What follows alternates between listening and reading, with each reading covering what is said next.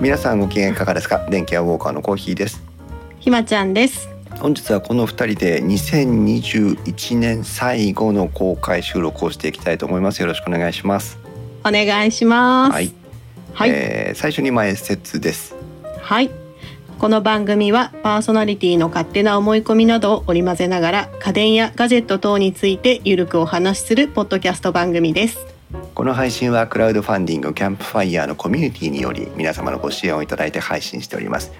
収録時点では今回も月一隣のポッドキャスト少し不思議ないと藤子 F 不二雄先生の描く物語ゆうすけ様をはじめ合計11名の方にご支援をいただいておりますありがとうございますご支援の内容に関しましてはこの番組のウェブサイトインスト開封ウェブでご案内をしておりますもしご協力いただけるようでしたらよろしくお願いします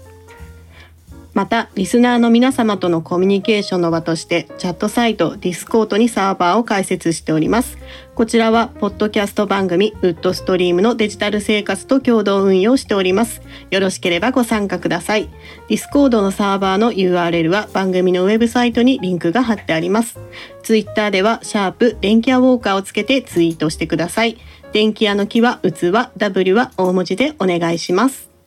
はいということで、えー今日は2021年12月25日、うんクリスマスの夜でございます、ですねはい皆さんこのクリスマスの夜に一体何をされてるんですかてかいつもより参加者が 多い気が こんな大盛況な本当よ本当えっ、 どとうしたみんなってか ディスコードの方には涼介さん、はい丸内さん音玉さん、ひまさん、ガノさん、タッズさん、ピノさん、ゆうまさん、たいやきさん、しんごさん、ゆいまるさんが来ていただいております。ありがとうございます。そして本日は一応2部構成になってるんですけどもこの前半は、えー、と Twitter のスペースの方でも同時に配信をしてみようかなということで挑戦をしてるんですが、えー、Twitter スペースの方ではライドウさんカジさんあカジさんありがとうございますそれから、えー、とかかん名前がね全部読めないんだよね神田正輝さんそれから、えー、とこっちもピノさんがいるなあとはガック3さん NRO さんそれからこちらお名前が読めないうんにゃうんえーおーなんとか さんいらっしゃいますね ありがとうございますあの大変この前のねスタンディングデスクの公開収録の時に比べてもう3倍4倍ぐらいの人が来ていただいておりますがなんとなく複雑な気気持ちもしますけどもぜひ、えー今夜もこう今夜もね「天気屋ウォーカー」の公開収録にお付き合いいただければと思います。えー、ディスコードではいつものように公開収録タイムラインというねテキストチャットがありましてこちらの方で皆さんのご意見をいただきながら、えーお話を進めていきたいなと思っておりますけどもツイッターでご参加の皆さんについては、えー、と DM メッセージかあるいは、えー、とメンションでコーヒー宛てに送っていただければあメッセージ拾えるんじゃないかなと思いますのでよろしければあコメントもいただきながら配信を進めていきたいと思いますのでよろしくお願いします。はいまず今日第1部2021年の最後を飾る収録になるわけなんですがうん「電気屋ウォーカーポッドキャストアワード2022」といううんもうちょっとなんか気持ち込めて言った方がいいよねこれ私あの今初めて聞いてるか らね今日今日撮る何を撮るかそうだね うん極めて電気屋ウォーカーらしいもうひまちゃんにもドギマギし遠慮なが らそう返事してるよ電気屋ウォーカー何すんのかなってそうそう電気屋ウォーカーポッドキャストアワード2022あーなんかだダメだな恥じらいがあるな クリス・ペプラーみたいにこれを読みたかったんですけど恥じらいがあってできませんが皆さんにですね、はいえー以前こう2週間前ぐらいかな、うんえー電気屋ウォーカーの過去12年を振り返り、うん、まあ、2009年から配信をしてるわけなんですけども、うんえーこの12年をね振り返って、うんこの総括2000、えー、と12年の総括をしようといううん一大イベントを今仕掛けておりましてお「お」っていうねひまちゃんが知らないっていうのがもうちょっと問題なんだけど新参者なん でそうねインストハイフンウェブ私たちのウェブサイトのトップにですね、えーうんこの「電気屋ウォーカーポッドキャストアワード」に皆様からの投票をいただきたいというお願いを貼っておりましてうんツイッターでも大々的に皆さんからのえーご意見を募集してということでね当然今日ここにいらっしゃってる方ももの投票されてるんじゃないかなというふうに思ってはいるんですが、うん。えー、イ ンストハイフウェブのトップページを読ませていただきますと皆さんの心に残る電気屋ウォーカーエピソードの中から電気屋ウォーカー的エピソードアワードを実施いたしますということでうん。 2009年からの12年間の過去配信から最新回まで飽きずに諦めずに電気屋ウォーカーをお楽しみいただいているリスナーの皆さんが選ぶベスト・オブ・ザ・電気屋ウォーカうん。ーこちらを募集しておりました。おう。はい、えーまず最初に設定をしておりました、あの賞をですね、えーご紹介していきたいと思いますが、うん。まずあの大賞、うん。えーもう栄えあるトップですね、うん。えーご応募エピソード皆さんからいただいたご応募エピソードの中から、うん電気屋ウォーカーメンバーで選考を行いましてうん。大賞を一つ決めたいと、まうん。あ、選考してませんけどね初耳。初耳、 うん。新鮮毎日が新鮮、えうん。ー 続いてベストはいナレッジ賞、お。はい、えー電気屋ウォーカーエピソードの中でも特にためになった、うん。役に立った、勉強になったこんな感じのエピソードを、まあえーの中からトップを決めたいとうん。うん。ベストエンタメ賞、うん。ね、まさに受ける笑った そんな風にただただ楽しめたというエピソードの中からトップを決めたいうん。ベストゲスト賞おお。電気屋ウォーカーは割とあの振り返ってみるとゲストをお招きしてる回が何本かありましてうん。その電気屋ウォーカーのレギュラーメンバー以外の方が例えばね今日あの収録に来ていただいてる慎吾さんとか、うん。ゆいまるさんとかねうん。ゲストで来ていただいてるあの過去はありますけども、そうですね。はい、そんなゲストの皆さんが出たものの中からうん。トップエピソードを決めたいうん。うん。リスナーズチョイス、うん。えーこれはもう電気屋ウォーカーリスナーの皆さんが私たちが選考するんじゃなくて皆さんが選ぶ、えーエピソードの中から、まあえー投票で一番多かったものを、えー選びたいと。うんそして最後にもう一つ、はい特別賞がありましてはい。山田ホネスト賞というのがあります。うん。これは説明が必要ですね。そうです ね。もう、うんおそらくほとんどの方がポカンとされる賞なんじゃないかなというね。今までうのんやつはなんとなく聞けばな,、なるほどっていうう感ん。じです想けど、像つこくけどね。れはですねあの皆さんご存知の方も多いんじゃないかなと思いますが「流行りもの通信簿」という、えー非常に有名なポッドキャスト番組があります。うん。ひまちゃん聞いたことある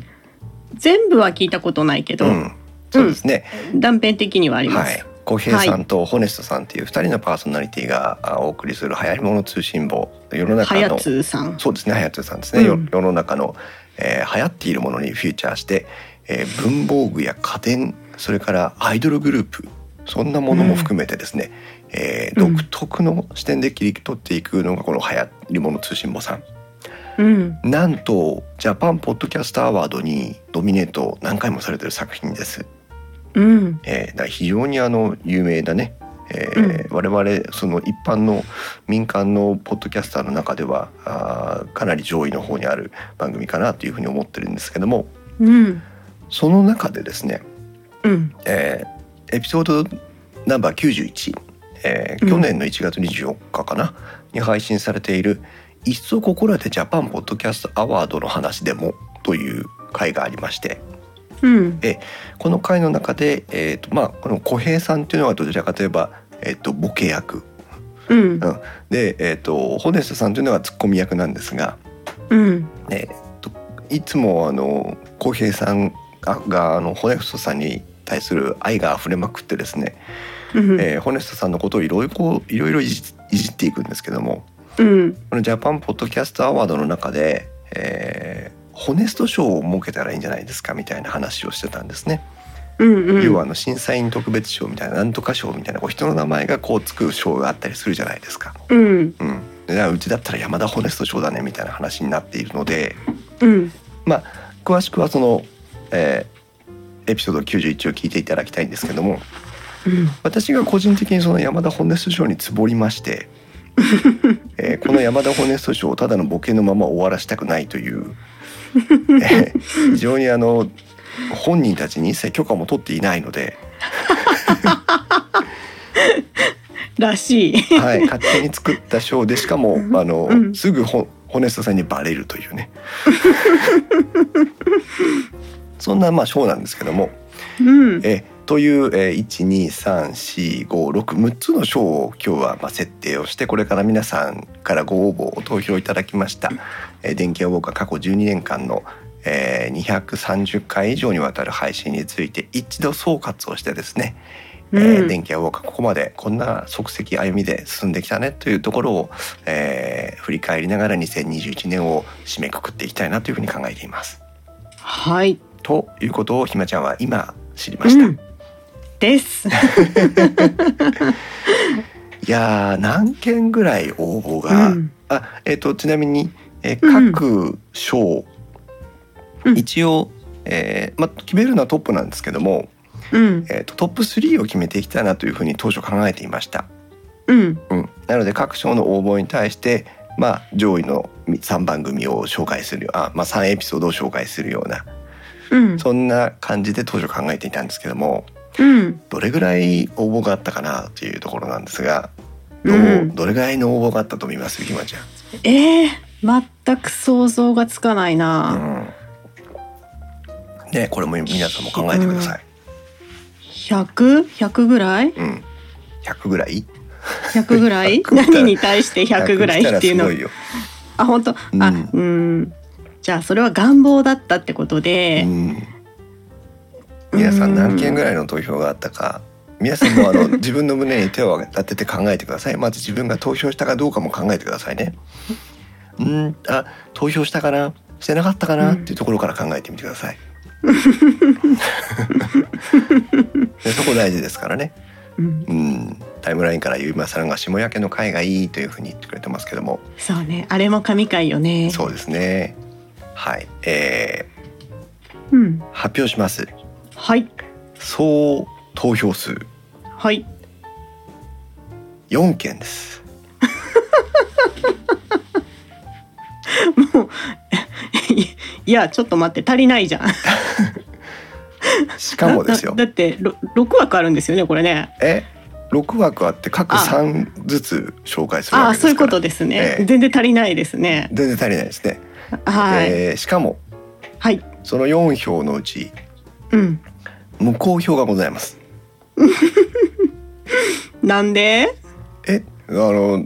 一番最初にねそのフォームが正しく動作するかを確認するために大使にちょっとメールを応募を送ってもらっ たので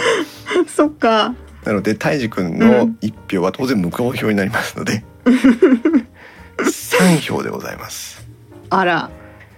はい、ここからもう選考委員が、えーあ頭をひねってですね、えー各賞の、あートップ3を決めていきたいという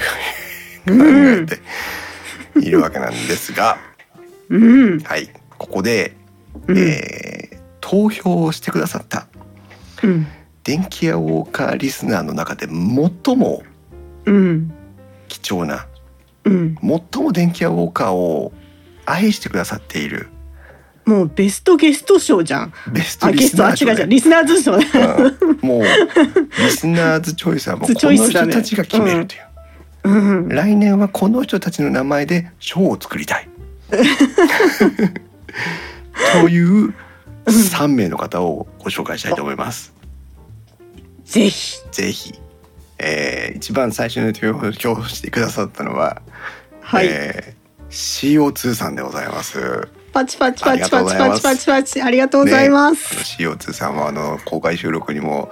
はい。えー出席率が高くてですね。高い。えうーん。今日今日残念ながら来ていませんけども、うえーん。きっとこの後あのね中継がつながるんじゃないかなというふうに思っております が、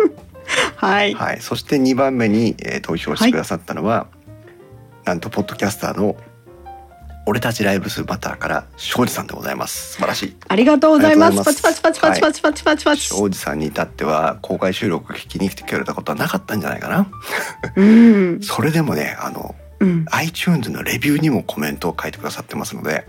うん。はい。もうね、俺たちライブスーパーターに足を向けて寝れないです私たちはね。はい。はい、 タイムラインにピノさんがあの「ごめん投票できてない」っていうええ まさかええだって3人しかいないんだからねここ今日今日来てくださってる皆さんほとんど投票してないわけです からそして、えー最う後ん3番目、投票してくださった方、はい。たい焼きさんでございます素晴らしいありがとうございます。今日ねいらっしゃいますね。今日いらっしゃいますね。ありがとうご あ、ざいまだすからワクワクって書いてくれてたんですね。いやー素晴らしいたい焼きさんありがとうございますはいもうねこの CO2 さん庄司さんたい焼きさんにはねあのちょっとグッズを詰め合わせして送りたいぐらいですので もしもしあのあ電気屋ウォーカーステッカーとか缶バッジとか欲しいということであればあの後ほどあのお申し出いただければあのお送りさせていただきたいと思います。 まあねあの電気屋ウォーカーらしい落ちっちゃそんなね感じにもなりますけども。いいなのでですえね。はえい。この3名の投票してくださった内容も踏まえつつ、はい。そして今今日この、ね、公開収録にご参加いただいている皆さんからのコメントもいただきつつ改めて、うんえー各賞を抽選あの選考していきたいというふうに思い ます。はい。 今ね、ちょっと微妙に頭の中こんがらかってます。 私。この状況 に。そうですね、うん。ええ整理していきましょう。そうらしいなということで、 はい。はいえーまずではあーそうだなどこからいこうかな。えっ、とうん。ベストゲスト賞からいきましょう。うん。はい、先ほどもご紹介いたしました通り電気屋ウォーカーはあ過去うー電ゲストをね、えーおお招きしてお話ししていることがあーございます。はい。まあ、カメラ3人会のね慎吾さんとかうん木澤さん柴、さんをゲストと呼ぶか呼ばないかというような問い合わせもあったわけなんですが、うん。ね、もうちょっと慎吾さんからレギュラーメンバー化してますのでちょっとどうど ういうふうに投票していいのかなというふうにまあ悩むところはあったんですけども、うん。えーその柴さん慎吾さんそれから大道さんですねうん。それからあのゆいまるさんとか、えー、あとナルト姫ごとのナルト姫とかね、うん。 慎吾さんが私の立ち位置は果たしてというふうに書いてます けど、はい。あとはそういうまあ一般のいわゆるあのお友達関係のゲストさん、うん。それから。えーちょっとお普通の電気屋ウォーカーのリスナーさんとかそのお友達ポッドキャスターさんの枠から飛び越えたゲストも何名か、えーとごじょうんご登場いただいておりまして、ですね。はいまあ、広島県呉市はい。ガンス娘さん一番強い印象があるんですけど。そうですね。もう圧も強かったですからね、相当はね、い。 あの楽しい配信を。ガンス娘さんというね、えっ、と、いわく、あの、広島県呉市にある、いわゆる練り物屋さんの。えーお嬢様なんですけども、うんえーそれをリアルマスコットキャラクターガンス娘というのをご自身で、えーブランド化しまして、えーそのガンス娘さんというブラン、まあ、あのキャラクターでガンスを PR して歩いているということで全国放送にもねテレビなんかにも出てくるぐらい有名な方なんですが、うんえー無謀にもお声掛けをしてゲストに登場していただいた回がございます。はい。それから、うんえーっとあとなんだ今ね私もお話ししながら思い出しながらなんですけど皆さんもねちょっともしこうんうのんゲスト会とか思うことがあれば、ぜひああそうだ YouTuber ゲーム実況者のうん。楽しげさんという方がいらっしゃいますけどもうん。楽しげさんも電気屋ウォーカーのゲストにお招きしてロングインタビューをさせていただきました。うん。皆さんねゲーム実況ってもう今当たり前のように YouTube で見てらっしゃると思うんですけどもうん。その中でもシティーズ・スカイラインズといういわゆるシムシティのようなゲームそれをうん配信されてる方は私前から個人的なファンでうん。でその楽重さんが、えっと、ゲーム実況やめるということをおっしゃいまして、あじゃあもうこれはあの告白して振られあのる方がい いとその言わずにこの思いを焦がし続けるよりも、いっそ言って振られてしまおうと思って、うんあ。のゲストに来ていただけませんかということをご声掛けしまして、まあ、ゲスト出演が叶ったといううん。そんな回もございました。あとはまああれですね。カメラ3人会の絡みで言えば、えー世界変な子さんという、えーモデルさんをにゲストに来ていただいたこともございました。うん。はい。まあ、撮る側の慎吾さん撮られる側のモデルさん、まあ、変な子さんということで、うんえー変な子さん本当に今え二十歳かなぐらいの,、まあうんあの女性に対して年齢をどうっていうあれあれ問題あります けども二十歳そこいらの、えー裏若き乙女を捕まえてきて、えーゲストにご登場いただいたというね、えーこれうんうんうもん非常に変な子さん来てましたよ。はいえーそんなこともございました今日ね慎吾さんが、えー確か久しぶりにあのなこさんを取りに行ったということもありましたけども、えーそれからあ他のポッドキャストからということであれば、えっと、クリラジテックアベニューなどを配信してられま発配信していらっしゃるヤンマさんというね、えっと私の音声配信の師匠のうちの一人でもありますけどもうん、ヤンマさんに来ていただいてこの時うんはあの、マイナンバーカードについて、ああそうですねえーかなり掘り下げたあ回を配信しております。うんまああとはねいっぱいですトマト屋さん藤もっちさんも来ていただいたしまあ、うんゆいまるさんとなると姫といえば下焼け ね、えー下立ちですから下立私たちちは下立ちの会もありましたし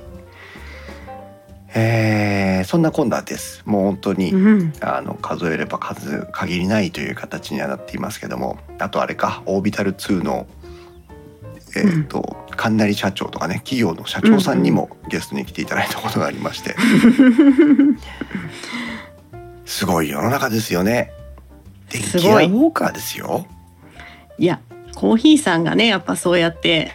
振られてもいいからっていう気持ちでちゃんとお声かけしてる気持ちが、うんなんかつながってるのが一番すごいと思います、そうですね勇気いりますからねそこって、うんまやあっぱりねそもそもねポッドキャストって何何それ何やってんのっていうところからスタートする人もいるわけじゃないですか、そうゲでスすトねに呼ぶときに、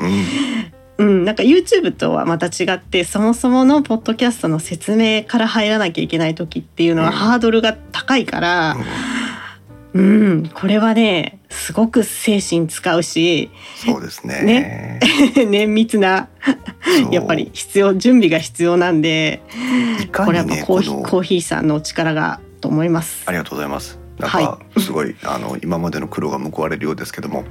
うん、あの身元をね明らかにするのがこれほど大変だって いう。だってポッ電気屋ウォーカーというポッドキャストを配信しているコーヒーですから始まるんだよだって うん、確実にいたずらだよ ね。はい。まあまあそんなことが、えーございました。うん、で、えー電気屋ウォーカーのリスナーさんの中でも、まあ、神3と言われるこの、えー、CO2 さはん、い庄司さんたい焼きさんが選んだこのゲスト会なんですけどもうん、えーっとですね、まあ、どなたがどれに応募したかというのは残念ながら分かりません。うん、はい、えー皆さんその3名が選んだゲスト会は、え3つございます。うん、えー順不同でご紹介しますがまずは、はい、ガンス娘さはい、んやっぱりね、まあ、ね、最近のエピソードでもありましたし、うん、まあ、インパクトは電気屋強ウォーカーかったからね。天気は僕はエピソードの中で一番のインパクトだったんじゃないかなという気 気がしますけども、はい、ガンス娘さんです。そしてその次は、えっ、と、大道さんと芝さん。はい、はい、えっ、と、ライト会78回でナスの必要性について、えー語らった回があるんですけども、うん、えーこの大道さんと芝さんもノミネートでございます。うん、はい。えーそして3つ目はまたしても大道さん。おお、はい、電波の時間、まあ、どのエピソードということではないんですけども電波の時間に対する、えー投票をいただきました、はい。ね、大道さん2票ということになりますけども、うんうんで最近あのタックポッドキャストが2が一応シーズン2が終了しまして、うんえーシーズン3になりました、えータックポッドキャストですけども、えー大道さんはね、えーうん普段からそういう、うー新しい技術やノウハウ情報ニュースなんかを、まあ、あの追いかけて、えーそれを配信してくださるポッドキャスターではありますけども、うんお仕事柄その電波、うん通信技術、うんそういったものに対する、まあ、造形が深いということでうんで電気屋ウォーカーでも本当にね大道さんとねうんどうどうだったんだろうまだ私があと天王寺アップクラブに入る前からですねうん大道さんにお声掛けをして電波の話を聞かせてくれっていうふうに言ってたような気がするんですよね。うんうんうんねひまちゃんの方が大道さんとのお付き合いは私よりも長いんですけどうん大道さんどんな方ですかね大道さんはね本当あの専門家なんだけど、うんこうあの分からない人にちゃんと分かるように噛み砕いて説明してくれるしこう目線を合わせてお話ししてくれるんでこうあの詳しいんだけど威圧感なくあのお話しできるからうんすごく分かりやすいですねどんな話にをしてても。そうですね見た目はね、あんな感じなんですけどね。はい、ということで、うん、えー電気屋ウォーカーポッドキャストアワード2020-2022のですねベストゲスト賞ははい大道さんにお送りさせていただきたいと思います。おめでとうございおめまでとうございす。まパすチパチパチパチパチ。これからもね電気屋ウォーカーのコンテンツ作成に、えー貢献していただきたいなと思っております。皆さんもありがとうございます。ありがとうございます。はい、続きましてはい、ベストエンタメ賞うん、まあ、電気屋ウォーカーねあの、まあ、情報番組のような体裁をとっているかと思います がえーとどうはいいうジャンルなのかなという立ち位置は実は私たち配信側もあまりよくつかめておりません。うん、ええーバラエティなのかうん情報番組なのか、うん、えーよく分かってないままに、まあ、12年走り続けてきたんですが毎回エンターテインメントだよね。そうだねあの特にテーマがわからないとか配信する側が一番楽しいかもしれないそういう意味ではね。そうそうそうそう そう今日何やるんだろうっ今日てはね何聞かされるんだろうって言いながらそう恐る恐る録音っていうそうねまああのこれまでも何度か、あーご説明はしてきたんですが、えー、とひまちゃんとかねうんたいじくんは、まあ、うんリスナーさんの代表であってほしいというふうなお立ち位置でして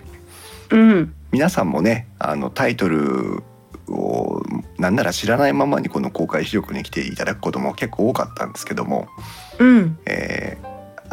その時来て知って新鮮な驚きがあるのが面白いなというふうに個人的には信じて、えーこの12年間配信をしてきておりまして特にねたいじくんとかに事前 にこのテーマを渡しちゃうとね、うんまあ、調べるわけですよ当然。うんいや調べるのは構わないんですけど当然調べていただきたいんですけども、そうすると俺も知ってるたいじも知ってるみたいな番組になっちゃうわけですよ。うんそうするとこのこのねあの洗濯機のこの底の部分のパルセーターっていうのがさあそうだよねそのパルセーターがそこここがいいよねみたいうんうんうんな知ってる人同士の話になってしまうともし知らない人がその番組を聞いていた時にうん知ってる前提で話が進んでいってしまうのでうん皆さんが置いてきぼりになってしまうんではないかとうんいうのが一つ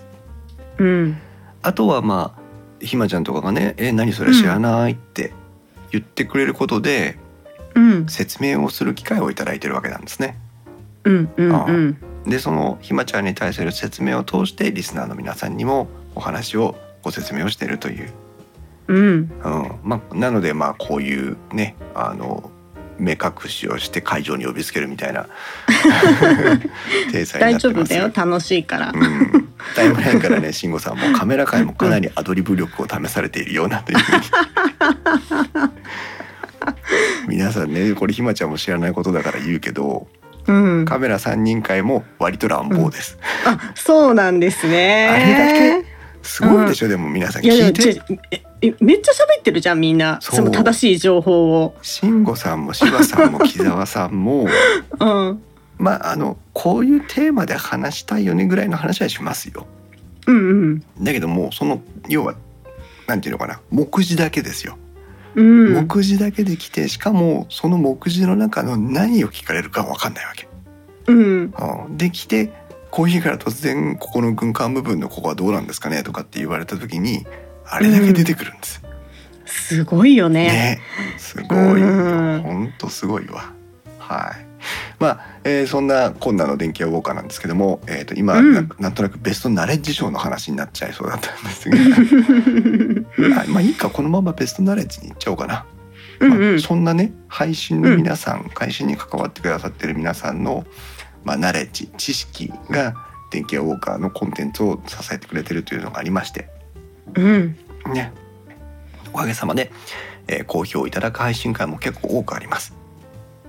うんその中でも、おうんまああーその年々によって注目している内容というのが変わってくるんですがうん。うーんとまずう投票いただいた3作品をご紹介したいと思います。はい。えー127回うん。 10年目の節目節目改めて考えよう防災グッズ防災家電、うん。まあ、ベストナレッジ賞にふさわしいですね防災系の話題うん。電気屋ウォーカーは過去収録中に地震が来て収録を中断すると いうね。衝撃的なあの回は衝撃的でしたね。出来事がひまちゃんはだっていなくなっちゃったからね あ、そうですね。 停電になっていなくなるっていうね。そう停電になっていなくなって録音のデータも飛ばすというはい。のがありましたけど、はい。それからカメラ界第18回マイクロフォーサーズのすすめうん。この辺りはもうねカメラ3人会、まあ、慎吾さんと木澤さんにねご協力をいただいて始めたカメラにテーマの、えーカテゴリーですけどもうんやっ。ぱり非常にあの、まあ、テーマの偏りはあると思うんです。その時、うん。我々が持ってるカメラについての話になる傾向が強いですから、うん。えー偏りは強いものの、えーやっぱりその掘り下げたね偏ったお話ができてるので、うん。えー比較的リスナーの皆さんからも、えー楽しんでいただいているコンテンツのようになっております。うん。その中でもこのマイクロフォーサーズの勧めというのは改めてマイクロフォーサーズの魅力について語った回なのでうん。私としても結構思い出深いテーマになってますうん。それから 4K テレビおよび 4K 対応テレビの違いについての解説会ということで、うん。 4K テレビについての説明を何度か過去にもしてるんですけども、うんえーそちらについても、えーご好評いただいたという形になっておりますはい。 4K テレビねだいぶあの普及が進んできて電気屋さんでもあかなり値段が下がってきた印象がありますがうん。あの 4K テレビを買うか買わないかという悩んで皆さんが悩んでいた時代うん。あのオリンピックの前年とかねだからう2000、ん。なんだ十2019九年。年うん。ぐらいに皆さんが「うん 4K 買うでもフル HD でも十分だよね」って言ってた時代に、うんま。あ、4K テレビはどうなのという話とうんあと。4K 映像が見れるテレビとうん 4K 放送が見れるテレビは違いますよっていう話とかねうん。そんな話を解説した回になっております。はい。まあ今となってはまたちょっとね最近テレビ会をしてないのでそろそろテレビのあーアップデートもしていきたいなと思っていますがうん。もう今となってはフル HD を買う理由はなくなってきましたね。うん。何せほら値段が安くなってきてるので、うんうん、うんまあもう新しく買うんだったらねうん、うん 4K テレビでいいかなという気がしています。うんはい。まあそんなご投票いただいた中でベストナレッジ賞ですけども、はいうーん。そうですね。カメラ界18回 マイクロフォーサーズのすすめ。こちらをはいベストナレッジ賞として、えー選びたいと思います。おめでとうございます。おめでとうございますこれはもうねパチパチパチパチパチパチ慎吾さん、木澤さんのお二人にお送りしたいベストナレッジ賞です。うんこれからもですね、まあ、えっ、と、来年2020年からは、えーちょっと今度カメラメーカーのね、最近ちょっとソニーと OMD に、えー偏りがちでしたので、うん、えーキャノンとかニコンとか、そういった、あの、他のカメラメーカーを一つ絞って、えー掘り下げていこうかという、えー意見も出てるので、うんまたね来年2020年もカメラについて皆さんと、まあ、偏った方向に掘り下げていって楽しいお話ができればいいなというふうに考えております。はい、はい、慎吾さん、木澤さん、本当にありがとうございます。ありがとうありがとうございますございます。で、えーエンタメショーの方に戻りますが、はいはい、たい焼きさん、きっとペンタは空気なんだろうな。いやー、ペンタもライカも出てきますよ。コンタックスも出てくるかもしれないですよ。はいあのカメラ界の話でちょっと盛り上がりすぎて申し訳ないんだけど、うん新しいね強力なあのまたゲストも巡り合いましたのでおはい、あのリクリエーションポートというポッドキャストを配信している小宮宮子さんというあの本物の写真家さんとのパイプができましたので うん、あの場合によっては小宮さんもお招きしてね、えーにぎにぎしくカメラ3人会やっていきたいなというふうに考えています。はい、はい、ベストエンタメ賞ですねうん、エンターテインメントについての話は先ほどもちらりと触れたのでこれ以上掘り下げませんがはい、ノミネートいただいている作品が2作品ございます。はい、はい、えー第129回うん。ガンス娘に聞く反則の極意と情熱だろうなってちょっと思ってた。ですよねうん、 2票ともです圧倒的じゃん。圧倒的エンターテインメント性いや溢れ出す面白さー、そう、あのコーヒーさんがさ、うんあの後機材の紹介の時にさ、うんガガンス娘さんの音声使ったじゃないですか。はいはいはいありましたねあの時もうね、ガンス娘さんのこのいい印象というか喋りが強すぎて、うんもう全然あのそのスイッチオンオフで差が分かんなかったか らね。全然あコーヒーさんの説明の内容入ってこないそようそうそうそうそうもうガンス娘さんの話が面白すぎ て。いいよねそうほんといいよねまあもうこれはもうこれは間違いないね。うん、また100人中100人がもう納得できる、そう思いますはいいこれをねあのはいダンス娘さんベストエンタメ賞に選ばれましたよっていう報告したらどんなリアクションするのかなっていう のがまたちょっと楽しみでね今ね だねだ ねはい。ぜひあの皆さんにもねその面白さを注目して、うん私がガンス娘さんにあのツイッターのね、メンションでご報告を申し上げたいと思っておりますの で、はい、えー私があのメンションした暁には、ううんん、まあまあでもあの普通に喜んでくださるだけかなとは思いますけどもね、うんえーおかげさまで電気やウォーカーを楽しく盛り上げていただいたということでベストエンタメ賞ガンス娘さんにお送りしたいと思いますありがとうございますありがとうございます。パチパチパチパチ。パチパチパチあーいいですね、えーここまでねゲスト賞エンタメーションナレッジ賞ということで、えーご紹介をしてきましたうん。続いてリスナーズチョイスに行きましょうはい。はい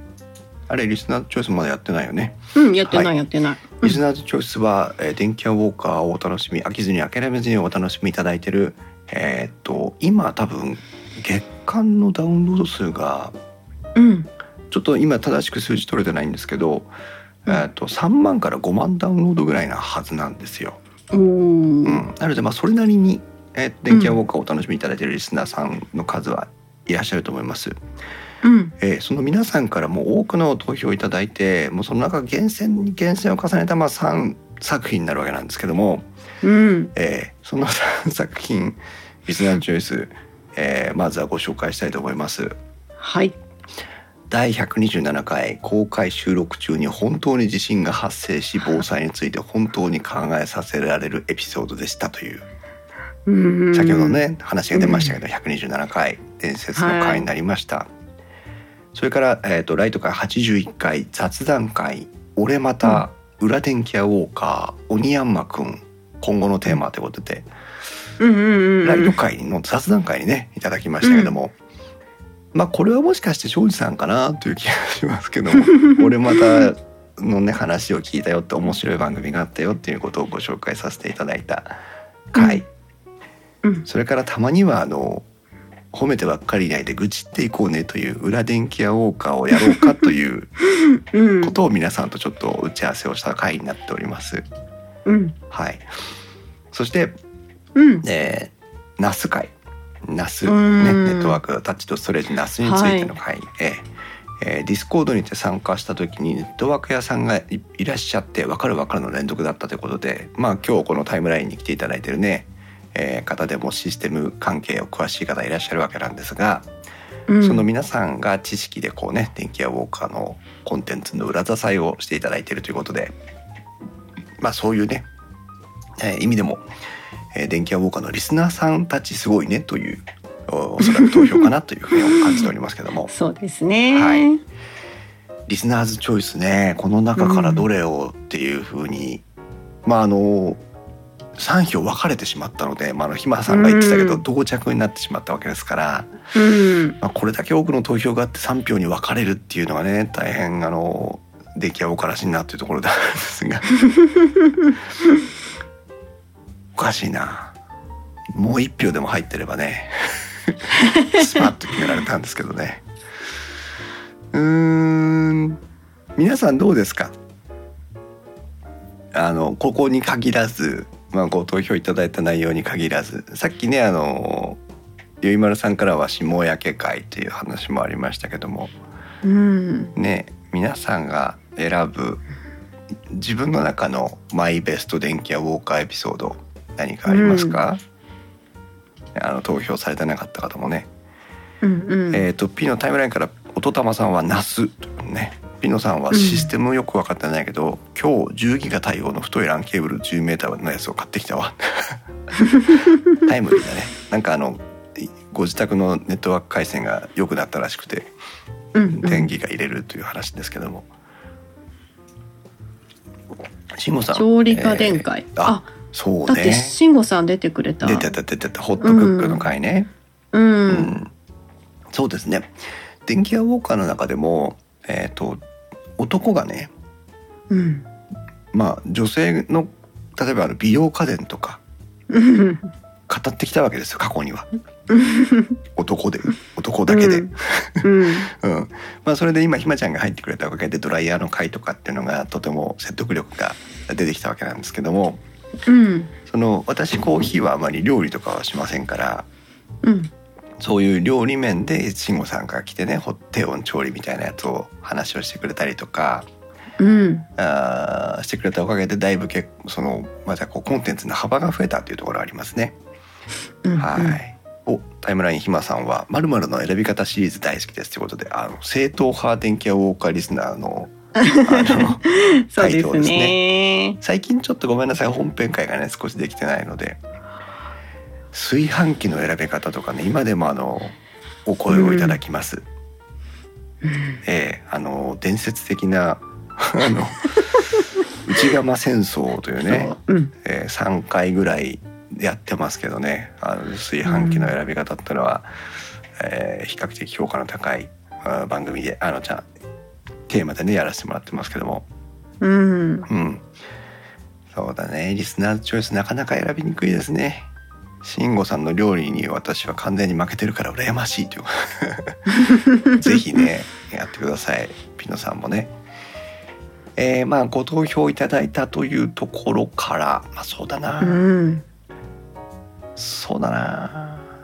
今回はじゃあえっ、と地震防災関連にリスナーズチョイスまあ先ほどね別のテーマでうん127回の、えー投票がありましたので、うんえー第127回の防災グッズ防災家電を、まあ、これからも気を引き締めていこうねということでリスナーズチョイスとして、えー選ばせていただきます。はい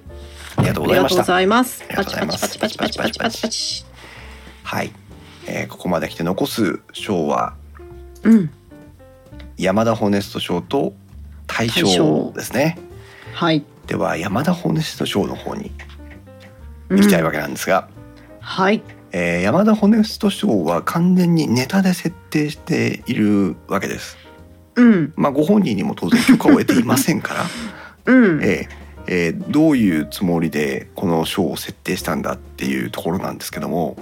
うんえーもうここだけの話皆さんに皆さんここに来て収録に参加していただいている皆さんにだけお伝えしますが、うん本当に何も考えていませんでしたただただ山田ホネスト賞を現実のものにしたいという私の思いだけでうん山田ホネスト賞を設定しましたはいはい、えー正直でいいですねというふうにいただきましたがなのでうん実はここ数週間数日間、えー山田ホネスト賞をどういうふうにそのしていこうかなというふうに考えましてうんだってホネストさんにね選んでくださいって言ったら言われた方は大変なわけですよなんでこんな電気屋ウォーカーや230回もあるのある中から1本選ばなきゃいけないんだよって話になるじゃうんん。ねだから皆さんからご投票いただいた中のうんまあ、各賞のトップみたいなのを選んでおいてうんそれをホネストさんにご説明をしてうん大変恐縮ですがこの中から1本お選びいただけませんかといううん感じにしていこうかなっていうふうに思ってました。はいおそらくそれがあの一番こう正当的なねこのなんか名前をつけうたんスポティファイ賞みたいなさ、うんあのスポティファイの人が自分たちの都合で一件選ぶみたいなねそれと同じような感じで小野下さんが、えー私たちが提案したこの中から一つ選んでいただくみたいなねはいそれが一番こう当たり障りのない感じかなというふうに考えてたんですけどもうんまあね投票数が大変多かったのでうんそうだねそうだ大ね変だねこれはうんちょっとなんかそういう体裁を整えるにも少しねあの、うん、整わないなと いううん3人から投票されたんですけど、まあ、手前でやれよって話になっちゃうので、ううんんまあ、今年はうん残念ながら選考対象なしという、えうーんことで、えー終わりたいと思います。はいはい後からね本田さんに、えーご説明することもなくはい なんとなく終わっていくことになるかなと思いますけども、はいえーもしホネスタさんがこの「電気ウォーカー」を聞いてくださっていたのなら、うんえーぜひ来年またこのポッドキャスト「電気ウォーカーポッドキャストアワードで」えーお名前を冠した、えー山田ホネスト賞をお設定したいと思っておりますのではいその際にまたご協力いただければなというふうに思っております。はいおっと公開収録会場に目を移しますと、はいお参加者の方が増えておりましてみんな今日はクリスマスだよ、本当だねすごいね産業なんかはいいっぱいいるはい、電気屋ウォーカーの、えーリスナーの鏡であります CO2 さんがなんと会場に到着しております。おめでとうございます。おーえありがとうございます何の話っていうふうになってるんですけど。 はい、CO2 さん、たいやきさん、庄司さんのこの3名は電気屋ウォーカーポッドキャストアワードに投票してくれた貴重な3名です。はい皆さんの熱い思いに電気屋ウォーカーとしてはもう心から感謝をしたいという。ありがとうございますはい。ので、えーもし何かこう電気やウォーカーグッズ詰め合わせとかで。あの喜んでいただけるならお送りしたいと思いますので あのぜひ送付先を教えていただきたいですがオリエンタルブルーさんもリクスさんもね、えーうん会場に到着しております、皆さんありがとうございます、ありがとうございます、ね、全国的には雪が大変だなんていうこの25日でございますけども年のせいうんこんな風に公開収録会場にお集まりいただいて大変嬉しく思っておりますはいおうんそしてスピーカーのスペあツイッターのスペースの方にはなんと、う 流ん行り物通信簿の小平さんが駆けつけてくださっており ます小平さんどうもですありがとうございますどうもですはいもうねいや流行り物通信簿という素晴らしい番組があるよというのをこの番組冒頭で散々パラご説明させていただきましたのでぜひ配信からも聞いていただきたいなと思います が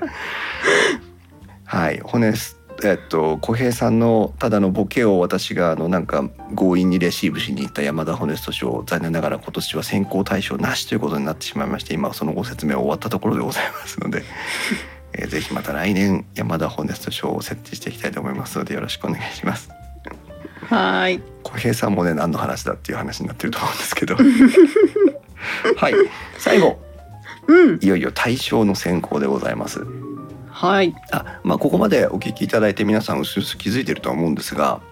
うんえー、と今普通はジャパンポッドキャストアワードの話で盛り上がるタイミングですうんはい、えー、と3年ぐらい前からかな、えーポッド日本でもねそのポッドキャストをもっと進行していこうということで、えー企業のお金が動いてえージャパンポッドキャストアワードという、まあ、その表彰制度が、えー動き始めたわけでしてこの、ね、小平さんの流行り物通信簿とかノミネーション作品になっていたりしますがうん「天気屋ウォーカー」は一応過去2年かなはうん一応、えー、と事前登録というのをしています。うんあのいわゆるこのエピソードが面白いと思うから選考の対象にしてくださいという登録を各ポッドキャスト番組が各自行うんですけども、うんえーそれを登録一応とは登録してましたうんであとはリスナーの皆さんが勝手に投票していって、えーそれを選考していくという形になってるんですが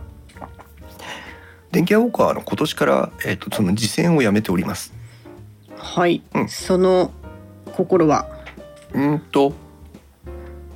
面倒くさかったっていうまああのえ選んでいただけるならですよ、うんうんあの全くあの悪びれもせず「ジャパンポッドキャストアワードすごいね」って言って、あの受賞式に出たいと思っていますけども、うんえっと、わざわざその投稿電気屋ウォーカーを聞いて選考に含めてくださいっていう気持ちはちょっと、まあ、なくてうん あの全然マイナスな意味いこう意味ではなくて単純にうんあの別にポッドキャストアワードに気持ちが全然向かないというのをうんあの2年頑張って一応投票を自分で実践を登録をしたんですけどうんやっぱりいらないなと思ってやめましたという話なのね。うんでそこで旗とあそうは言ってもリスナーの皆さんたちと電気屋ウォーカーの1年を振り返るイベントがしたいなと思いまして、うんこの「電気屋ウォーカーポッドキャストアワード2022」うんこのイベントを企画したというね。うんまあ結果的には大変滑ったわけなんです が、ね、だって3票しか投票者がいなかったわけです から。とはいえこうやって皆さんとねこの12月25日の夜に集まって公開収録ができているっていうことに非常に私は今実は嬉しくてですね、うんえまあ、これだけでやってよかったなというふうに考えております。はいねえだ って多分歴代1位ぐらいのうん参加者数ですよ今。すごいよねね。 ありがとうございます。さあそんな中から大賞を選びたいんですが、はいえっ、と大賞に対するご応募というのは実はありません。あらあいやあの違うの質問がないんです。ああそういうことですねはいい大賞は私たちが選ぶあそといううでこすとねで、えーうん皆さんからの投票は受け付けなかったわけなので、うん対象については私とまあ今で言うとひまちゃんと私しか、えーうん選べないわけなんですが。はいひまちゃんはこの収録が始まってから初めて趣旨説明を受けたわけなんですけども、はいはい、電気屋ウォーカー、まあ、この10 12年を振り返ってうんで今更っていう話なんですが まあ今年を振り返っていきましょうか、うんうんうんはいえーひまちゃんが考える時間を与えるためにそして皆さんにも考えていただく時間を、えー設けたいということで、えー2021年、えー配信しました現在まで配信している過去21エピソードをご紹介していきたいと思います1月16日から始まりましたうんえー2021年エピソード1第126回「感想を知れば過失がわかる」「加湿器の選び方2021は」あはい、えーコロナ対策でね、えー皆さんが、えー、と空間除菌とかをいろいろえー心配されていた頃ですコロナ2年目の年頭でございます、えーこのタイミングで加湿乾燥の話をしたんですけども、うんえー今年2021年の電気屋ウォーカーの中でも特にちょっとなんかこう結出した、えーテーマだったなというふうに私個人的には振り返っています。うんんなぜかというと非常に理屈っぽい、うんこめんどくさい、うんえー私コーヒーのめんどくささが100%出てるのがこの感想を知ればあー加湿がわかる乾燥機の選び方2021だったなというふうに考えてい ます。まあいわばベストナレッジ賞の対象にもなるかなというぐらいの。うんうんひまちゃんうんいやはふ覚えてま深すかったよねうん内容は深かったうん、でもなんかあ今年なんだって思いながらちょっとそうですねう。なずうなずいてた、うん、ね、うん、そして今年のエピソード2は 2,、えー2月の5日になります旧正月に間に合いました2021年の抱負ということで、ああやったねはい、これは1月10日に収録はしていたんですけども、うんえー私があー編集をしなかったという 自堕落な回でございます。お、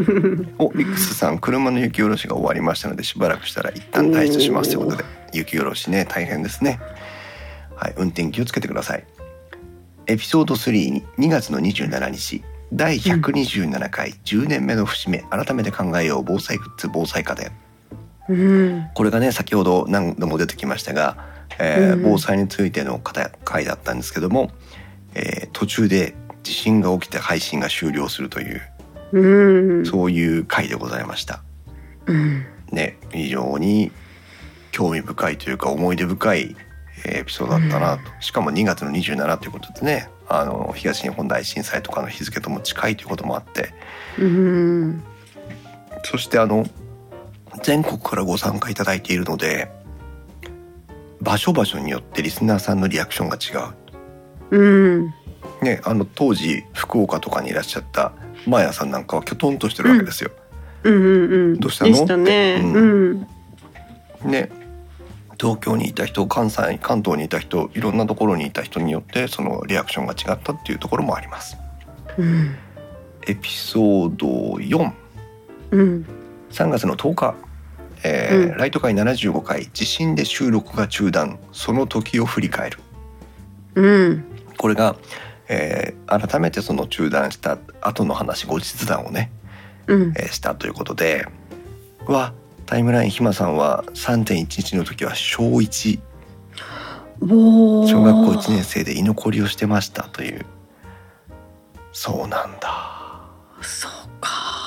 ねえそんなひまさんも大学受験が受かりましたねねえそれほど月日が経っているんですよ、そうだよねねえ10年だったんだもんねねえ今なんか親戚のおじさんの気分になっており ますが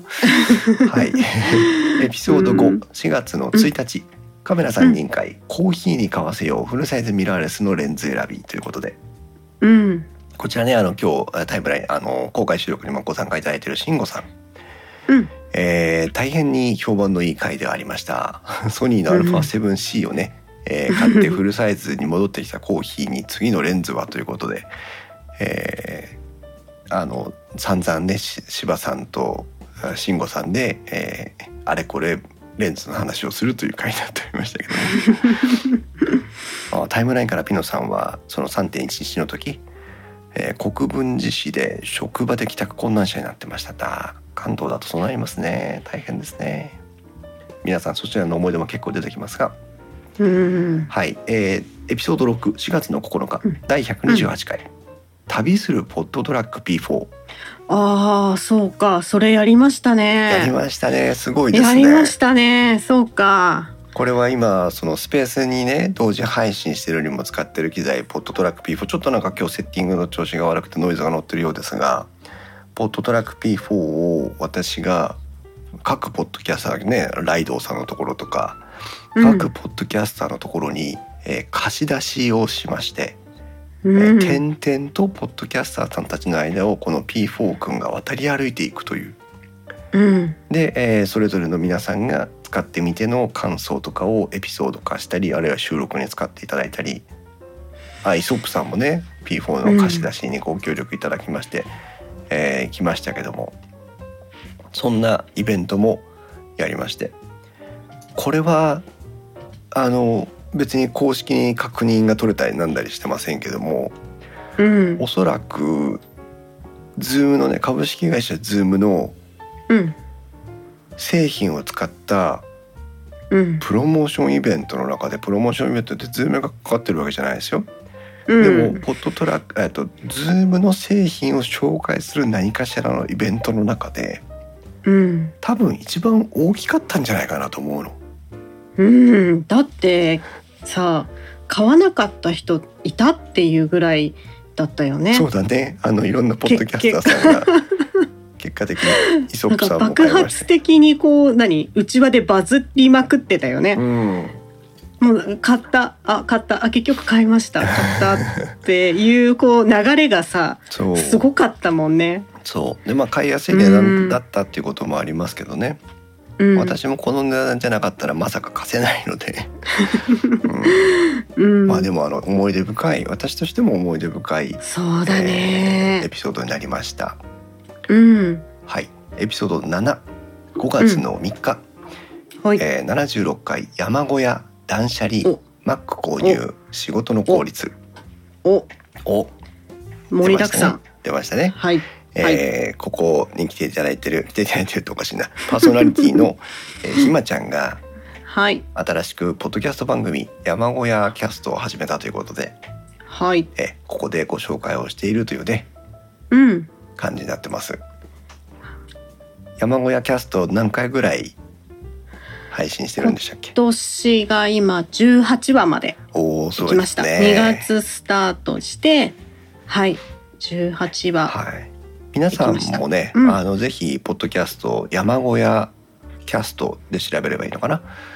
うんを調べていただきますとそのひまちゃんの、えー山ガールが背中を向けてこちらに立っているという感じのアートワークのねポッドキャストが見つけられるので、はぜいひチェックしていただきたいんですが、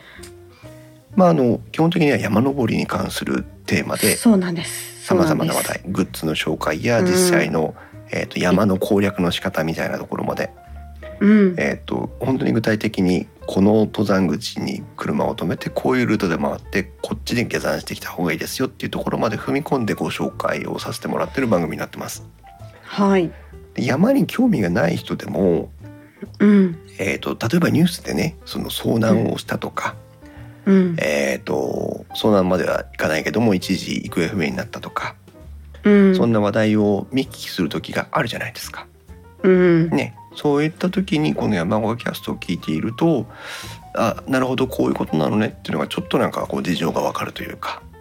うんそれからまあ暑さ寒さも含めてそのギアの紹介グッズの紹介なんかそもねうですね。うん、ギアの紹介はあの本当に正しい情報を伝えなきゃっていうのがあるので、やっぱりあの自分が使ってみてどうだったかっていう経験値も含めて、うんうんうん、そこはあの熱く語ってるの ではい もしねこうタイトルにちゃんとそのギアの名前が載ってるから、まあ、これだけたのことを聞きたいとかっていうのでもいいんで全部聞かなくてもいいから、ピンポイントでもタイトルで聞いてくれても1回1話10分ぐらいなので、そうですねうん、あのそんな長くは喋れないから、うん サクッと聞いてもらえればと思います。まあ多分冬期間中は若干配信回数が減るのかなと思ったりもするんだけどそうなん ですね、はいそうなんですよ。はい。 またあの過去回それから新しい回も含めてね、えー楽しみ、お楽しみいただければなと思います。お願いします。エピソード85月の16日第129回、ガンス娘に聞く反則の得意と情熱5 おー月でしたねそうか、そうですね。ゴはいールデンウィーク明けにた撮っぐらたんでいすもんね。あそうだね。そうだねゴールデンウィークにとってその1週間後ぐらいに配信をしております、うんうんうんえー今でも当然聞けますのでぜひ、うんあのなんか辛いことがあったり楽しいことがないなと思った時には、うんぜひこの配信を聞いていただきたいなと思いますぜひ、面白いですうんはい、私があーゲストに向かってちょっと喋るのやめなさいというふうに言ったという ね。いう回でございます。はいはい、エピソード9、6月27日、第77回うん、ポッドキャスターコンとレンティオ。ああそうか、あこっれはたね、はい。これはぶっ飛び兄弟くだばなのなおさんと、うんえーそれから朗読の時間とかねあとはマインドクリ,、クリエイターズラジオとかさまざまな番組に関係していらっしゃるグリーンさんという2人のポッドキャスターがいらっしゃいますけどもうんこのお二人が、まあ、ご結婚されたんですね。うんうんはい、で、えー勝手にあのこの2人の結婚をねこのコロナ禍で結婚式もできないしうん何かこうお二人の結婚をお祝いしたいなという気持ちがなんかスイッチが入りまして、うんえー寄せ書きじゃないんだけどもこうメッセージ募集をしてそれを私が、あー朗読して音声化してお二人にプレゼントしたといううんいう形になっております。はい、はい、グリーンさんとナオさんが号泣したというのを聞いて私はもうにんまりしておりましたけども そんなこともございました。うんなんか意外とポッドキャスターは出会いがあるらしいので出会いを求めているリスナーの皆さんもぜひあポーッドキャストを始めていただいて、えどーこに落ちてる んだそうだね必ずポッドキャスターになったから出会いがあるっていうわけではないってことだね、ですそういうパターンもあるあるしこういうパターンもあるあるはいはいはいしょうがないしょうがないはいエピソード10、えー7月3日になります、うんえー第130回「仕組みを知ればウイルス対策がわかる空気清浄機の選び方2021うん」その年初に加湿器の話をねうんしましたけども、うんえーより具体的に、えーウイルス対策にフューチャーをして空気清浄機が果たしてコロナ対策になるのかというお話をしたところです。うん。これも非常にあのうん頭でっかちな感じで理屈をこねこねした番組ではエピソードで終わったんですけども、うん。えー結論から言うと今皆さんがお使い購入することができるさまざまな、えー空気清浄機うん。それなりに、えー効果があるよということが分かってうん。まあ、えー使う価値はあるなというところが分かったなという感じだったような気がします。うん。すごく勉強になった。ね、まあ、うんねえなんかこうやっぱ目に見えないものだから、うん信じるしかない中で、うんちゃんとこう数値でさあの示されたり、うんうん、言われるとああそうなんだあだからっていう自分の納得にもなったすそごうくですねうんあのこの130回を聞き返していただくと番組の配信の中で、えー、とスパイクという話をしてるんですけどもうん今ねその、えー、とオミクロン株、うんうん、なぜこれほど感染力が強いのかという解説をテレビで聞くとうんこのスパイクが今までのそのデルタ株とか、えーその前の普通の、えーコロナ株と違うんだよっていう説明を聞くことがあったと思います。うんこのスパイクがあるものないものによってウイルスにはどういう性質があるよとかねうんいう話を番組の中でしてますのでうんまああのうろ覚えになった方記憶が定かでない方はですねお時間を見つけていただいてもう一度この130回を聞いていただけるといいかなというはいまあ当時7月3日の時にはねうん今年の冬にはもう大丈夫かなとか思ってたんですけどね、うんそうはなりませんでしたね。ねねえちょっとなんかうんっていう感じですけどもえうんエピソード117月21日うん78回タッグポッドキャストの大道さん柴さんと語るナースの必要性、おおありましたねはい、先ほどのね、えー、と皆さんから投票いただいたあーもののタイトルの中にも入っておりましたが、うんえーと私は YouTube インストチャンネルの方でそのナスについて詳しく説明をさせていただいた、まあ、レビュー会みたいなのをやったことあるんですけどもうんまあナスが便利なのは分かったけどうん本当に買うの買わないのみたいなうんうんそういったところに、まあ、軸足を取って、えー実際にナスを利用している大道さんと柴さんに来ていただいてお話を伺ったという、うんうんまあ、よよし悪しありますしね必要性のう違いもあるんですけども、うんまあ、それなりに、えー、ナスってのはいいよねっていう話になったかなというふうに思います。はいエピソード12はい21ありますからね半分折り返しました8月8日カメラ3人会18うんマイクロフォーサーズのおすすめうんうんうんはい、これもねあの先ほど選ばせていただきましたがマイクロフォーサーズについて改めて、えー語り合った回ということでやっぱりマイクロフォーサーズ企画いいよねという安いですからねうんあのなんていうのかなありていに言い過ぎてる感はありますけど、うんえー、とコンパクトで安い普通にフルサイズのボディでセンサーサイズで買ったらとても買えないようなレンズが買えちゃうというね、えーそういいう企画でもありますから、まあ、これからうも、んこうはい、うんは盛んになっていけばいいなというふうな思いはしています。はいエピソード138うん月21日、えー79回楽重市長に聞くシティーズスカイラインズとゲーム実況ということでうんこれも私の心の中ではあー非常に印象に残っているそのゲーム実況者の楽重さんに来ていただいて、えーうん街づくりゲームシティーズスカイラインズの話と、まあ、ゲーム実況に関わるお話をしていったんですがうんこの人ねうん高速道路のうんジャンクションとかインターチェンジってあるじゃないですか。うん今ちゃんちなみにインターチェンジとかジャンクションって運転するの得意、うんふ普通にできるよ普通にできる苦手意識は特にないあそうなんだうん結構ねなんかたまにねものすごい複雑なインターチェンジジャンクションがあったりして関越道の方とかねうん果たしてどの道を進んだら行きたいところに行けるんだろうかみたいな さ、いやわかるあるよねうん、あのこれ今何周回ったんだろうみたいなところとかねそうねいろんなの行きたいが方向と違う方向に矢印が出てたりするじゃないジそうャそンクうシそョンうってそうそう合ってんのええっていそううなののよはあるよねあるよね、うんそうそういうジャンクションとかインターチェンジについてうんこの人は学者かっていうぐらい調べてる人なのねあでーそれをゲームの中で実際に建設してうん再現するんだけど、うん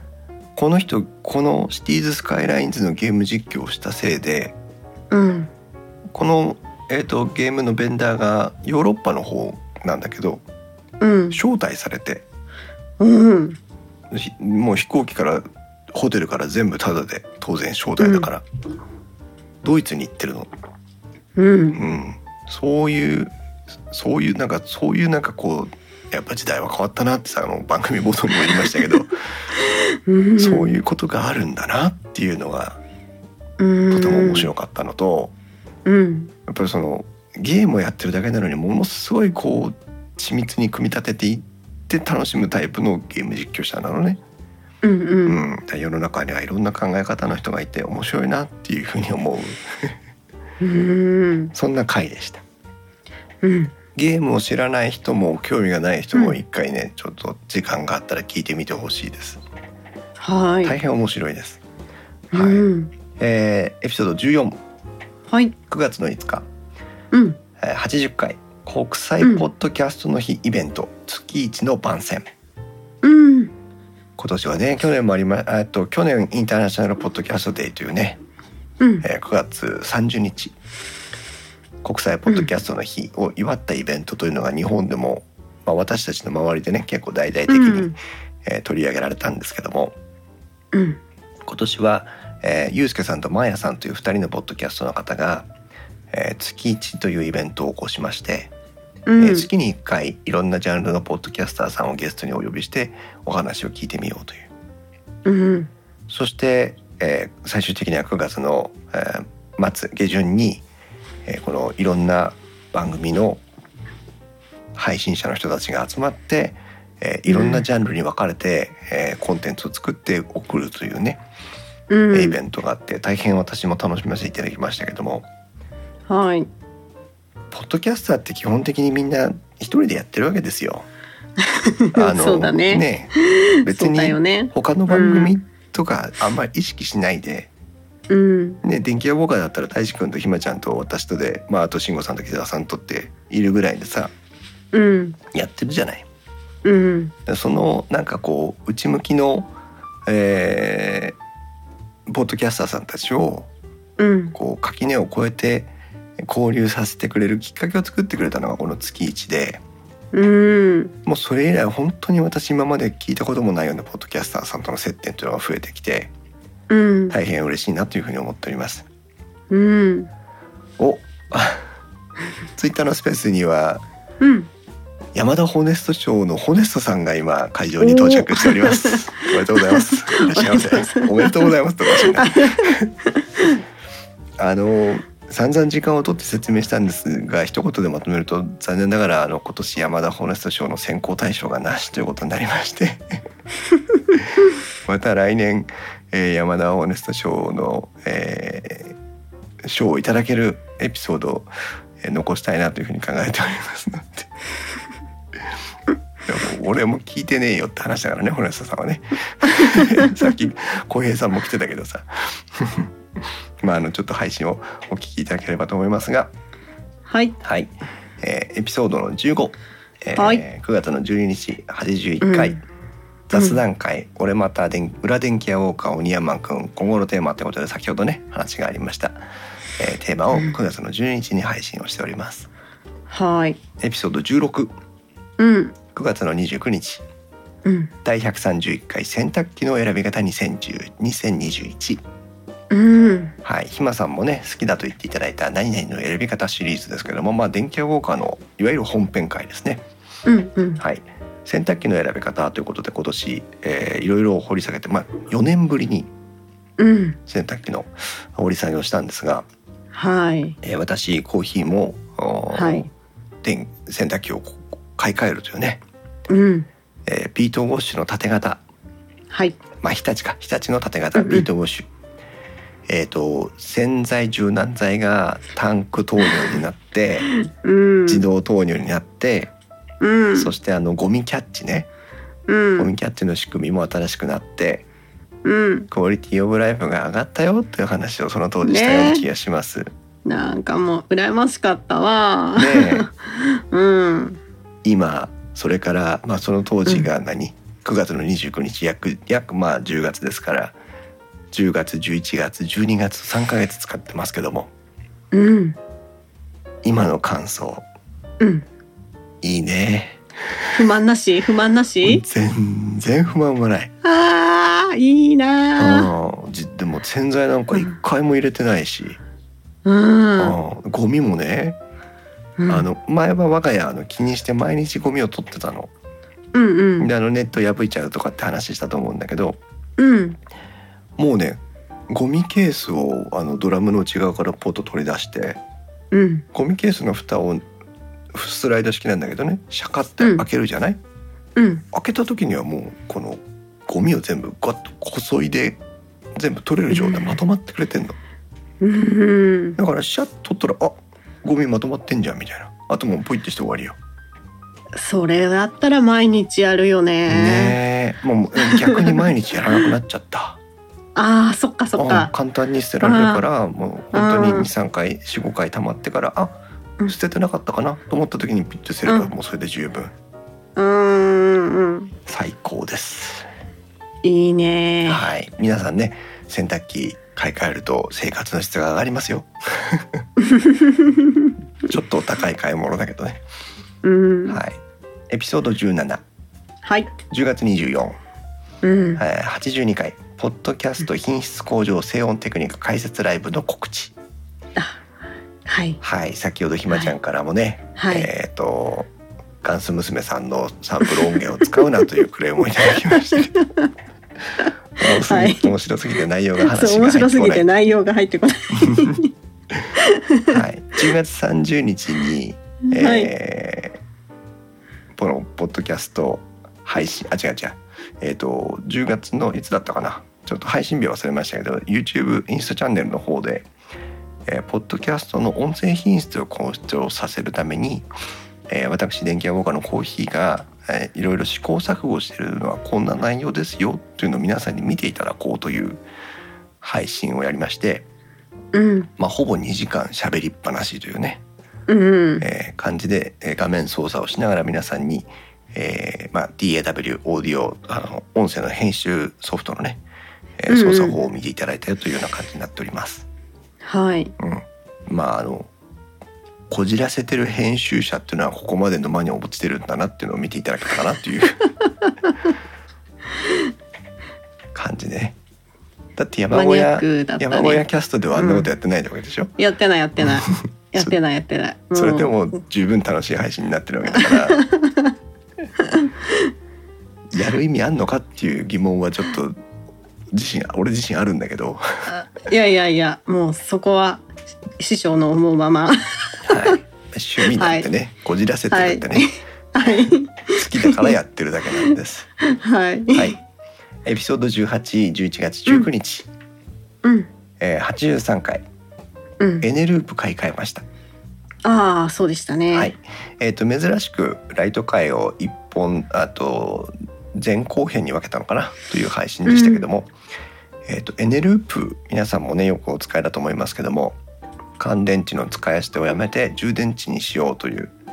うんで、その充電池もね、えー、と蓄電性が高いというか放電性が低いというかうんその、自然放電が少ないエネループの登場によってその充電池の管理の仕方というのがガラリと変わりまして。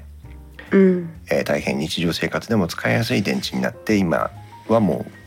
当たり前のように使えるものになってるわけなんですがうん、その管理ってどうしてますかというお話をここではしています。うん、うん、あのえー結果的に私はエネループを全部捨てて1回うん、買い直したよということでうん、世代の管理をしっかりしていきましょうねということとうんあ、とあれこれ混ざるよりも、えー、とこれは壁掛けの時計用とかこれは何とかの何用っていうふうに電池を一応グループ分けした方が管理はしやすいですねという話をしています。うん、名前を書こうって言ったやつねそうねテプラはダメだよってテやつ、ね、プラはダメだよって言ったやつねうんうんうん自分の名前は書くなよって言われたねうんそんな話をしていますはいエピソード1911はい月26、うんえー、84回ウェアラブルウェアラブルパソコン違うウェアラブルとパソコンうんという回になりまして、えーフリーテーマの雑談会の最終回になっているんですけども、うん、えー、と義足の話とか、うんえーしていますうんそうね義足といえばねなんで義足の話をしたか忘れましたけどもあの皆さんねよくあそうだパラリンピックとかやってた時期ですねああそうだそうだはいあの競技用の義足というのも皆さんおそらくテレビなどで見たことがあったかと思うんですけども、えっと、美しさとかねうん意識した義足がもっとあってもいいよなっていうふうに個人的に何か感じたところがありましてうんそこを導入にしてまあ散々こうウェアラブルデバイスの話をしたというんう回になっております。うんうんはい、エピソード20、はい12月2日うん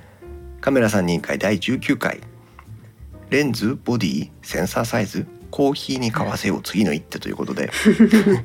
うん散々俺に買わせるテーマでやってますがうんうんえーとまあ、前回ねそのカメラ3人会でコーヒーに買わせたっていうのが、まあ、慎吾さんがお持ちだった広角レンズを私が、えー、と買わせていただいて、うんうん、それであのフルサイズのカメラとして運用を始めたんですけどもうんそろそろもう一本レンズが欲しいなというふうに私が思いまして、うんえーまた、えー、と慎吾カメラと芝カメラを呼んできてですねうん散々レンズの話をしてもらったということで、うんまあ、フルサイズに限らずこうレンズの焦点距離の選び方みたいなところで、うんえー面白い話ができたかなというふうに思っていますうん最後はいエピソード2112はい月25日はい実は今日、えー配信をしております、うんえー85回特別企画「僕とサンタと幸せと」うんということこれはでなんか突然始まったやつそう聞いた聞いたよあありがとうございます。 あ、ツイッターのスペースでは、えっ、と、うんニョホーさんが来ていただいてます。皆さん、ニョホーさんってご存知ないかもしれませんけど、あの、アップルの、えっ、と、発表会の広島弁役をしている方です。うんあの、ジョナサン・アイブの声を当ててる方です。 ジョナサン・アイブの声優の方です。 ご存知の方は、あの、それで、ピンと来てくださる方かなと思いますけども。えーその今日ね12月25日の、えー特別企画というのは私が実は、えー10年ぐらい前うんにクリスマスに際してですね、うんまあ、ちょっと詩のようなものを書いたんですよ。うんほっこりしちゃった読んでありがとうございます。うんと当時はミクシーにうん書いてました。うんもうミクシーなんか知らない人もいればひまさんなんか絶対知らないと思 うけどミクシーでみんな足跡をつけまくってたんですよ当時は。うんはい、そのミキシーにねそのちょっとした、まあ、ポエムを書き書いてましてうんそのポエムをフェイスブックに転載したやつを、うんえー、とたまたま見返してたら出てきてで自分でちょっと読み返してね うんなんかあの手前勝手ながらちょっとジーンときちゃって、うんうん、ああそうねクリスマスなんかこんな思いもあったなみたいな思いが突然込み上げてきまして。うんえーでまあ、ノートに貼り付けてツイッターなどで公開したといううんその後にふとね、えーうんこれだけ音声配信に携わっている方が集まっているんだから、うんえーみんなでいろんなポッドキャスターさんがねそれぞれの番組で同じテーマでワンテーマで、うんえーなんかこうコンテンツを作ってねうんいろんな番組から同じこうテーマ一本口出しでお話ができたら面白いかなという思いつきが起きまして。うんえーそこからもう、えー、と知り合いでなんかこういう企画に参加してくれそうなポッドキャスターさん宛てにひたすらあのメンションで、えー、とメッセージを送り送りつけるということで、うんえーあのー人によってはあ の通知が40件以上になるという あの通知爆弾を送りつけてしまったような感じになったんですけども、うんえーそれでなんとね今の時点でですよ昨日、うん昨日12月24日のうんえいつだろう午後ぐらいうんに、えー初めてツイートを投げたんですが、うんえー現在までにうん19ポッドキャスタおーさんがー、えー皆さんがこの同じ私が書きました「僕とサンタと幸せと」という、えーこの、まあ、いわばポエムを、うんえー皆さんが朗読をして、うんえーそれぞれのところで公開してくださってるといううんで今インストチャンネルに、えーあごめんなさいインストウェブの方にこの、えーまとめページを作ってますけども、うんえーぜひねここを見に行っていただいて、えーそのそれぞれのアートワークをピッとクリックしていただきますとその方が読んでる、えーのが出てきます。うん今ね、えーこのツイッターのスペースの方に聞きに来ていただいてる椿ライドさんも、えーと一部抜粋で読んでいただいたりとかうんあとホネストさんもねちょっと今なんか風邪をお召しになってるということで、えー体調とかどうか分かりませんけどもできればやりたいというふうにおっしゃっていただいたりとかね。うんうん、ということで、えーこの19番組ですでに収録をしたけども配信タイミングが、えー、と来週になりますとかっていうことでまだこれから、うんえー何番組か、えー追加になってくるかなというふうに思っております。はーいすごいねなかなかいいもんですね朗読っ て。皆さんの好みに合うそのうん声とか読み方とか、うん男性も女性もご参加いただいてますので。うんあのお時間があったら聞いてみていただいてうん全く同じ内容ですけども読み方によってこれほど違うんだなというのがえー実感いただけるんじゃなかろうかというふうに思っておりますので、うんはい、ぜひ、えーお楽しみいただきたいなというふうに思っております。はーいということで、えー今年うん2021年に配信をしました、現在までに配信をしています21エピソードを振り返ってまいりました。はいえーこの中から大賞ということでね、えーうん今年の、まあ、ナンバーなん何をもってナンバーワンとするか分かりません がナンバーワンエピソードを決めたいんですけどもうんひまちゃんはひまちゃんのひまちゃん的ナンバーワンをもう一つ選んでいただきたいなとで私は私なりに一つ選ぼうかなとうん思いますたった今決まりましたけどねうん難しいね一個だもんね難しい私も言いながらねあこれかなあこれかなと思いながら全部読んできたけどね一個だも結構んね難しい。皆さんいかがですか皆さん今年2021年に配信した20 21エピソードをお聞きいただいて、うん皆さんの中の今年の一番いかがでしょう、ぜひあのタイムラインの方で教えていただきたいんですが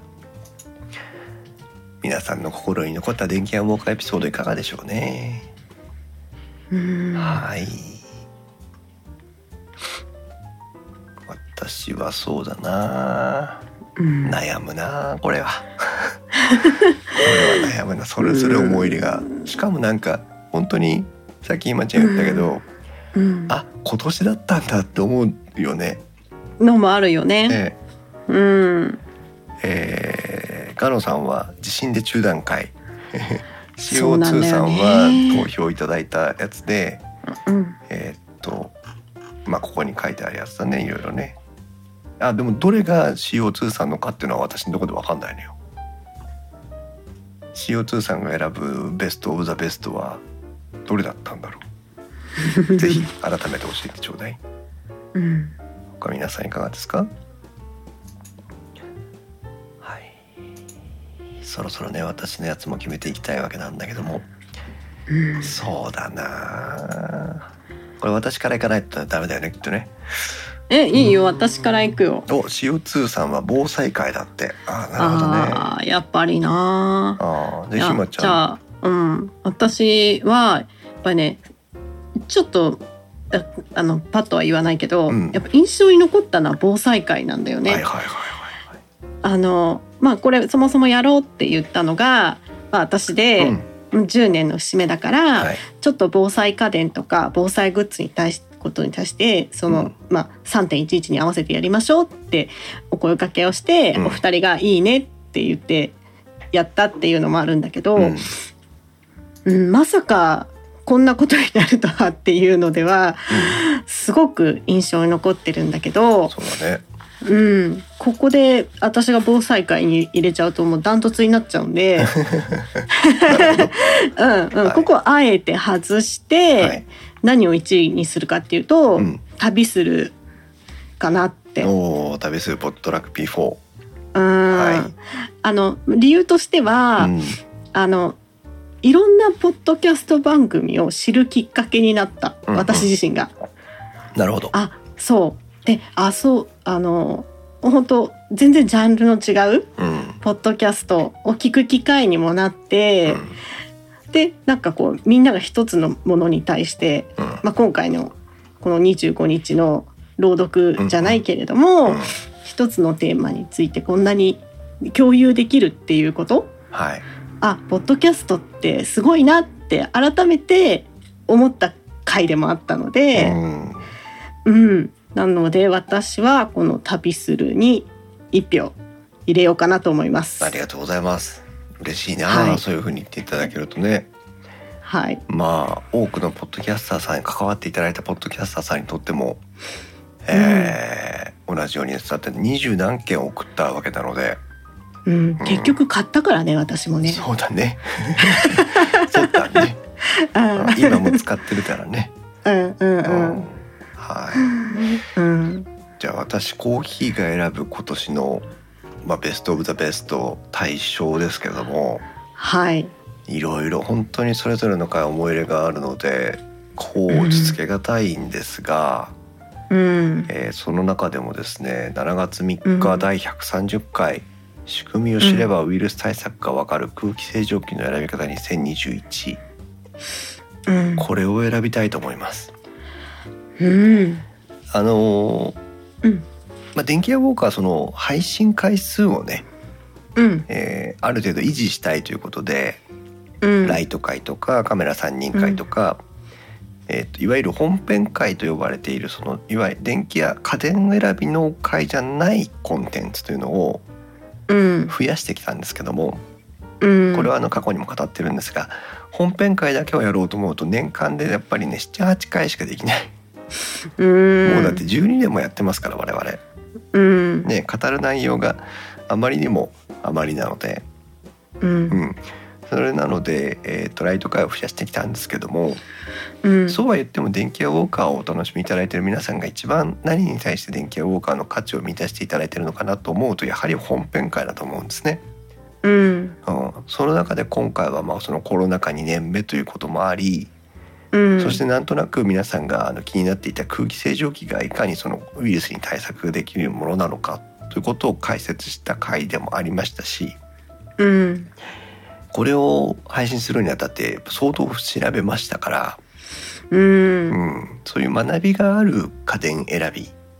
うんのお一つだったのかなという思いで、えー130回これを選ばせていただきます。うんはい。ということで、はいえー今年各賞えー初めて、 ケアウォーカーで、えーやりましたけども、はいえー数多くのもういいなこのネタな3票 投票いただきまして、はいえーはい、CO2 さん、たい焼きさん、庄司さん、改めてありがとうございますというところと、えーはい今日このクリスマス25日の日にですね、えーこんなに多くの方に集まっていただい て、おっと、ツイッターのスペースのことは、名村さんもね、ウェブディレクターの名村さんも今ご参加いただいておりますけども、桂木さんも来てらっしゃってますね。えー数多くの方にお集まりいただいて、えーうんこの聖なる夜にポッドキャストを楽しめているというのは嬉しいことだなというふうに思っております。はいあ、ホネストさんディスコードに入ってきてくれた。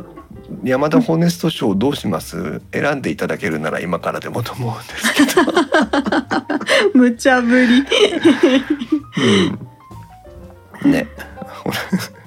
らあのどういう風にしたかったかっていうと、 あのいっぱいね20件ぐらい投票が来たらその中から私たちの方で、えーある程度 10, 10エピソードぐらいを絞って、えーそれをホネストさんにお知らせしてこの中からホネストさん的に一番ポッドキャストとして面白い番組は何ですかっていうのを選んでいただこうかなと思ってたんですよ。あの山田ホネスト賞をね作って、まあ、完全に後付けなんですけど、最初は面白がって作っただけなんですけどそれで えーとやってたら、えー必死に募集を呼びかけたにもかかわらず、えー、と4票しか入らず。4票のうちの1票は無効票でそれはあの胎児がテストで送ってくれたやつなので、えー結果的に、えーこのた会場にも来ていただいているたい焼きさんと CO2 さんとあとあと俺またの庄司さんが、えーまともな票を入れてくださっただけだったというね、えー ことだったという、えーもうホネストさんに選んでもらうこともないという話になってしまってあれなんですがおホネストさん 今年選考がなくなくなっていた山田ホネスト賞ですけどもガンス娘会が好きということ でダブル強い受賞でねすねこれも強いですね強いですねじゃあ山田ホネスト賞栄えある山田ホネスト賞第1回は、ガンス娘さんの会ということで、えー受賞というかあー決めさせていただきたいと思いますありがとうございまパすチパチパチパチパチありがとうございはまい、ベす、ストゲスト賞とダブル受賞で、うんはい、ねありがとう私なまってましたありがとうございますはいということでにぎにぎしく皆さんとおお送り振り返ってまいりました「お天気はウォーカー2021年のね、えーそれからこの12年間の振り返りでしたけどもうんえーおかげさまでまた来年もね2022年も、えーこのまま「電気やウォーカー」えーなんだかんだいつらおっちら、えー収録を続けて配信を続けて皆さんと、えー交流を続けてらられればいいなというふうに考えておりますので、えー私それからたいじくんそしてひまちゃんの3人、うんそれからカメラ3人会の慎吾さんと北川さんはいねえー、と電波らしからの大蔵さんとそれから、えー、とカメラ界の、えー、と柴さんも最近はほぼレギュラーみたいな感じになってきてますが。はいえーその他にもね皆さんとご協力こういただきながらですねゲスト会とか、あ配信とかこういった公開収録とか、えー楽しく進めていきたいと思いますので来年はいも飽きずに、諦めずにお付き合いいただければと思っております。はい、はいお願いいたしよまろすしくお願いします。えっ、と一応ですね電気屋ウォーカーはステッカーとかうん作ってまして、うんえーいつでもご希望の方には、えー、と負担なしでお送りするという、えー形になっているんですが、えーうん欲しいと言われる方はほとんどいないので えそんなのやってたのって言われちゃいます よそうなのでえーとはい改めてね今日あのこの場に来ていただいた方については、えーもしステッカーなど、ちょっとあのどれがお配りできるかっていうのはこちらの持ち数になるので足を通さんありがとうございます持ってますということでねピノさんいっぱい持ってるでしょうになんかいっぱい貼ってあったよねそくうるくるにえー改めてあの、